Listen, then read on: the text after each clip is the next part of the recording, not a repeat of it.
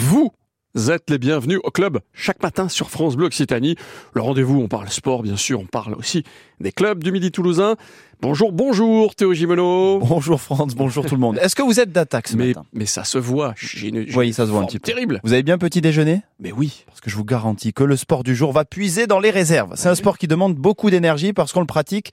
On, quand on le pratique, pardon, on n'évolue pas du tout dans un milieu naturel pour l'homme. Vous voyez On va mobiliser tous les muscles de notre corps d'ailleurs, hein, sauf la langue. Donc vous n'aurez plus le droit de parler à partir de maintenant. D'accord, ok. Euh, Mouvement de propulsion avec les jambes, les bras, les épaules, respiration avec la tête sur le côté. Est-ce que ça vous inspire quelque chose Pas du France tout. Pas du tout, rien Rien. Ça se passe dans l'eau, on peut faire du crawl, de la brasse et même du papillon pour les plus fifous.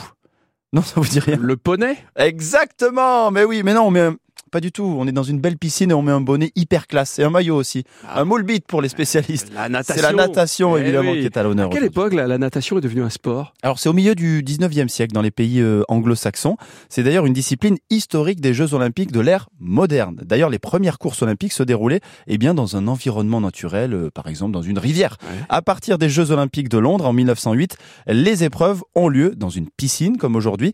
Euh, au tout début, la nage libre et la brasse étaient les seules épreuves qui existaient. Il y avait euh, le, dos est venu par la suite s'ajouter, puis le fameux papillon qui apparaît en 1956 aux Jeux de Melbourne.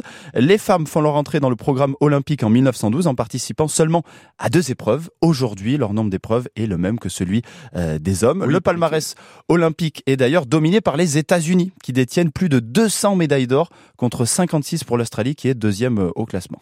Au JO justement, comment ça se déroule les épreuves? Alors déjà, les nageurs sont dans un bassin de 50 mètres de long, ça fait la différence. Il existe quatre types de nages qui sont courus, soit en épreuve individuelle, soit en relais.